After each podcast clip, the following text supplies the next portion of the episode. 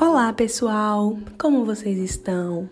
Então, aqui é um grupo de estudantes do Colégio Oficina, da turma do segundo ano B, e nós estamos participando do projeto Oficina do Podcast. Hoje, nós viemos tratar de um assunto super interessante. Vamos falar um pouquinho da vida, da propriedade privada e da liberdade. E por que que o neoliberalismo não estende esse direito a todos nós, não é mesmo? Além disso, nós vamos falar também do John Locke, um filósofo super importante para compreendermos os conceitos base para essa discussão. Ah, pessoal, antes da gente começar, só gostaria de ressaltar que esse podcast é sobre uma opinião nossa, uma visão nossa sobre o neoliberalismo. Não significa que você precisa ter a mesma opinião. Cada um tem direito de ter suas respectivas opiniões, tá bom? É, lembrando que as correntes filosóficas, correntes de pensamento, correntes políticas têm seus lados positivos e seus lados negativos. Aqui nós vamos apresentar o conceito e um pouco do lado negativo, tá bom?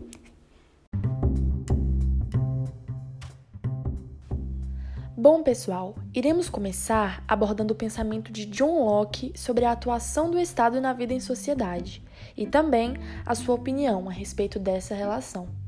Antes de partirmos para o que realmente diz esse pensador, é importante ressaltar a organização social que o Estado leva a sociedade a adotar e também os valores básicos que garantem nossa sobrevivência na vida coletiva, que são eles: ordem, segurança, liberdade, justiça e bem-estar. Em livros como O Príncipe de Maquiavel, O Leviatã de Hobbes ou até mesmo O Contrato Social de Rousseau, livros bastante conhecidos, a unidade estatal se torna tema central e é abordado seguindo a lógica de cada pensador.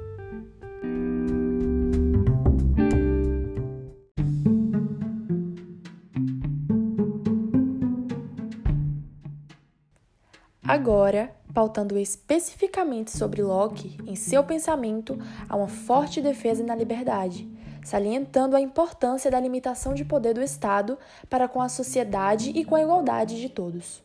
Além disso, a partir do estado de natureza e do trabalho humano, para ele, a propriedade privada era um direito fundamental na vida das pessoas. E diante desse fato, qualquer tipo de governo que delimitasse esses direitos teria como consequência um direito dos cidadãos à guerra contra o próprio governo estabelecido. Com o objetivo de descentralizar ainda mais esse poder, John Locke apresenta a divisão de três poderes entre legislativo, executivo e federativo, como um dos principais caminhos políticos em busca de uma equidade de direitos a todos os cidadãos, visando sempre alcançar a liberdade necessária de cada indivíduo.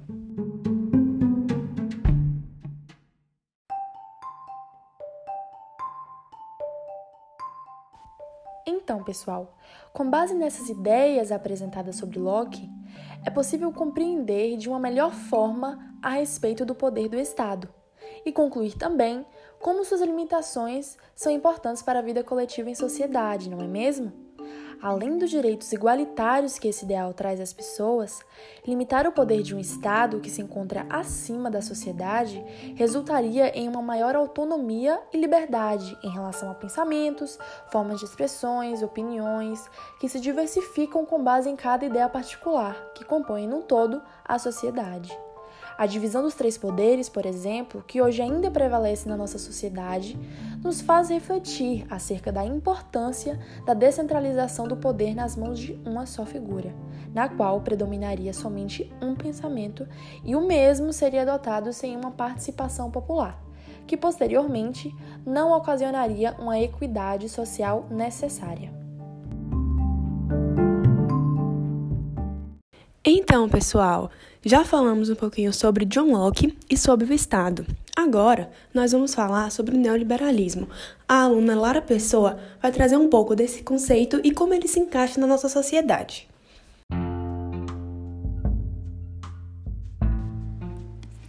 Neoliberalismo sempre foi um conceito confuso e grande parte das vezes é visto de uma forma negativa.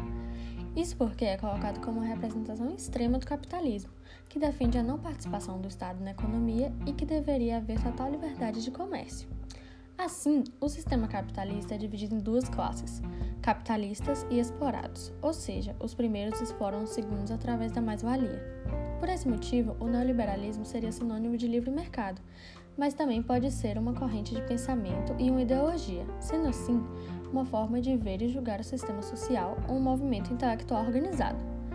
O neoliberal enxerga o sistema como um cooperativo do sistema internacional, enquanto os outros o percebem apenas como um conflito permanente.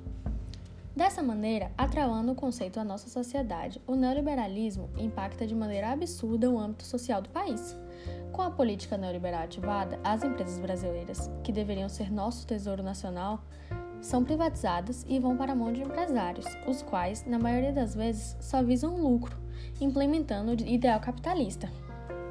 Assim, essa política afeta principalmente os trabalhadores, pois os donos de empresas procuram negligenciar as leis trabalhistas e os sindicatos impostos, para que, dessa forma, lucrem mais e gastem menos. A série de fatos citados acima mostra que o neoliberalismo é uma política pensada para favorecer uma classe social, ao passo que exclui e não assegura os direitos dos trabalhadores, bem como impulsiona a desigualdade, que já é bastante acentuada no país. Então, pessoal, super legal essa discussão, né?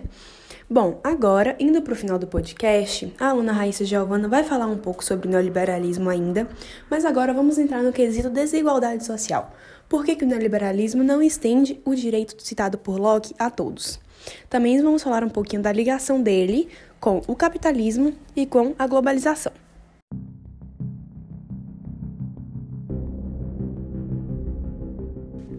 O neoliberalismo consiste em uma reação teórica e política contra o Estado intervencionista, opondo-se fortemente a qualquer forma de planejamento da economia.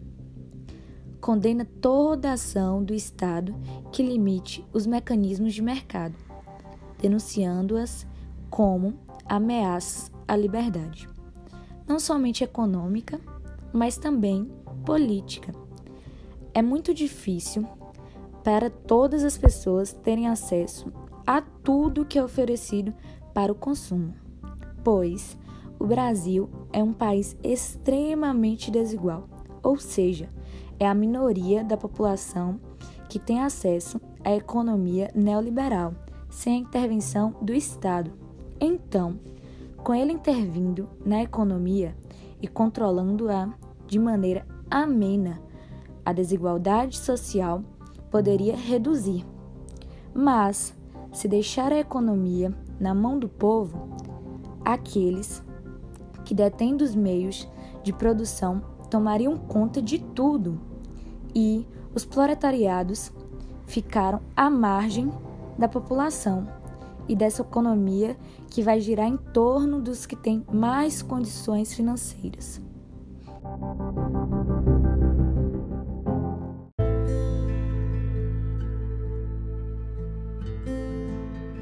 Gente, agora vamos falar um pouco sobre como o neoliberalismo também contribuiu na consolidação do capitalismo no mundo, pois o Estado neoliberal tem menor intervenção em alguns quesitos, como abertura de empresas internacionais e leis trabalhistas. Tudo isso citado proporciona um maior acúmulo de capital, favorecendo o capitalismo, pois esse é o objetivo do mesmo.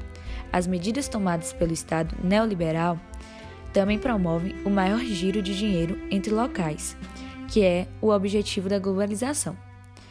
Por isso que ela ajuda a era do capital a se consolidar.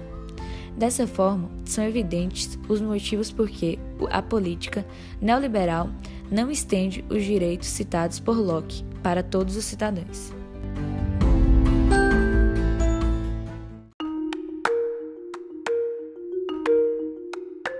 Então, galera, é, a gente espera muito que vocês tenham curtido e aproveitado nossa discussão.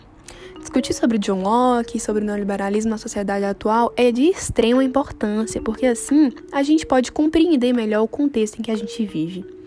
É, a gente espera também que a partir do nosso podcast vocês tenham entendido por que o neoliberalismo não favorece todos, porque ele negligencia as questões trabalhistas e também porque o neoliberalismo só viabiliza melhores condições para uma classe social específica, que é a classe alta. Ressaltando que estamos participando do projeto Oficina do Podcast, um grupo composto por Maria Guzmão, Anita Ferraz, Raíssa Giovana e Lara Pessoa. Somos alunas do segundo ano B do Colégio Oficina. Obrigada por nos ouvirem até aqui e nos encontramos na próxima.